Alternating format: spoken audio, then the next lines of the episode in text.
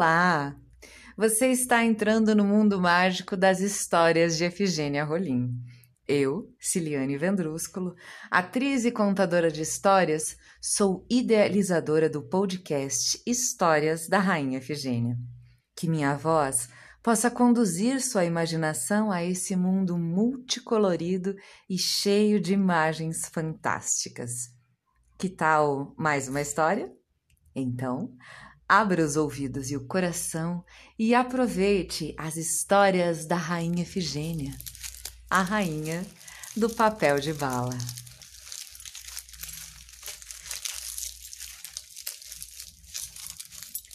Dando sequência à divulgação de histórias de outras escritoras e escritores brasileiros de importante relevância para a literatura e contação de histórias de nosso planeta, Hoje vamos conhecer uma história de Sônia Barros e Odilon Moraes.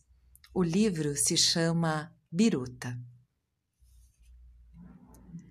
Era uma vez uma galinha que não era do vizinho e nem botava ovo amarelinho.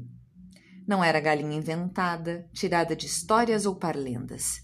Era galinha de verdade que vivia no galinheiro de um sítio, bem longe da cidade. Seu nome era biruta, mas não tinha nada de maluca. Só porque não enxergava e sempre tropeçava, inventaram esse nome para ela. Foi também por causa disso que ela quase foi parar numa panela. Biruta não era cega desde sempre, de nascença. Foi perdendo a visão aos poucos por causa de uma doença sua vida tão tranquila no galinheiro do sítio começou a ficar cada dia mais difícil. Biruta foi percebendo lentamente a chegada do escuro, que se ergueu à sua frente como se fosse um muro. Às vezes, parecia que as coisas iam mudando de lugar, pois até a vasilha de água ela, ela demorava a encontrar. O milho, que sempre estava bem ali ao seu alcance, ela não mais enxergava amarelo como antes. Então, chegou o dia em que seus olhos embaçados nada mais podiam ver. E esse dia transformou-se em um eterno anoitecer. Biruta não entendia o porquê da escuridão mas ficava muito aflita, pois sentia que causava confusão. De dia, vivia tropeçando ao andar no galinheiro. De noite, acordava a todos ao despencar do poleiro. Assustadas, as outras galinhas cacarejavam no meio da madrugada, fazendo o galo cantar bem antes da alvorada. Biruta levava muitas bicadas, sem nem saber o porquê, e sem poder se defender. Justo ela, que nunca quis atrapalhar. Aliás, não queria nada além de. além de viver em paz. E não é que aquele reboliço acabou acordando o dono do sítio?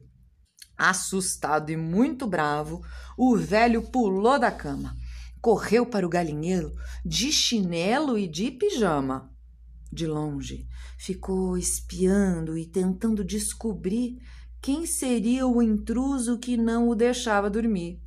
Pensou que era algum gambá ou o gato do vizinho, um querendo comer ovos e o outro de olho nos pintinhos. Mas não era nenhum e nem outro o motivo do alvoroço. E, ao descobrir, decidiu qual seria o seu almoço. Vou chamá-la de biruta, mas será por pouco tempo, pois a galinha assim, maluca, nem mais um dia eu aguento.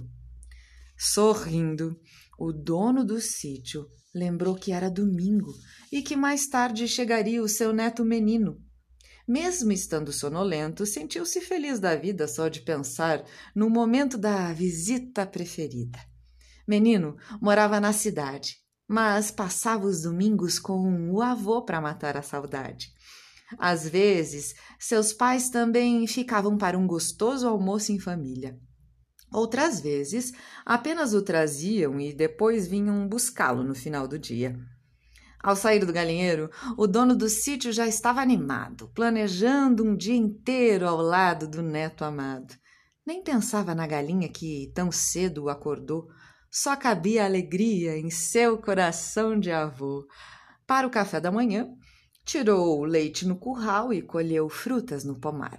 Depois, assou um bolo de fubá, arrumou a mesa com capricho e foi esperar.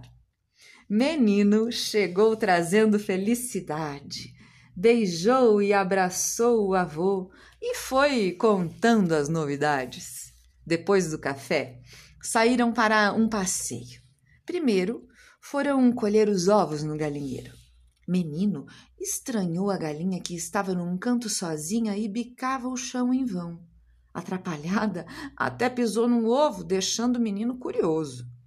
O que essa galinha tem, vô?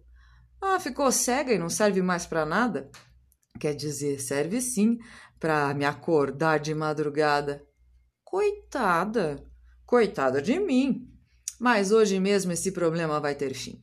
Por falar nisso, você prefere frango frito ou assado? Menino ficou assustado. Depois, decidido, respondeu: Eu prefiro frango vivo. Olhando com ternura para a biruta, Menino pediu ao avô para levá-la para casa e disse que, para o almoço, uma macarronada bastava. Abaixou-se e carregou a galinha com cuidado. Biruta adorou aquele carinho inesperado e nem se assustou, pois reconheceu a voz do menino, presente em outros domingos. E se ela soubesse sorrir, agora estaria sorrindo. A alegria da galinha o avô nem percebeu, mas sentiu a de seu neto e até se comoveu. Disfarçando, enxugou uma lágrima do olho e logo em seguida foi colher tomates para o molho. Assim, graças a menino, Biruta foi salva e ainda ganhou um amigo que lhe deu uma nova casa. No início, os pais dele acharam esquisito ter uma galinha de estimação, mas depois aceitaram Biruta e a receberam em casa com especial atenção.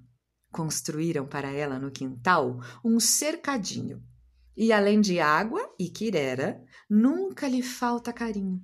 Até o dono do sítio, quando visita o seu neto, leva uma porção de milho e uma outra porção de afeto. Quem está sempre presente, mais que todos, é menino. E parece que Biruta pressente quando o amigo está vindo.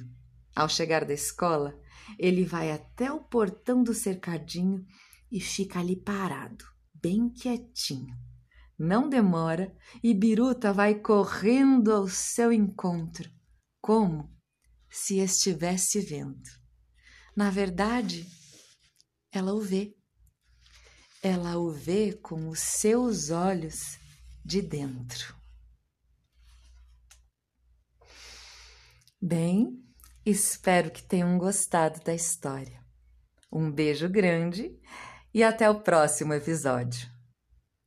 Este projeto é realizado com o apoio do Programa de Apoio e Incentivo à Cultura, Fundação Cultural de Curitiba e da Prefeitura Municipal de Curitiba.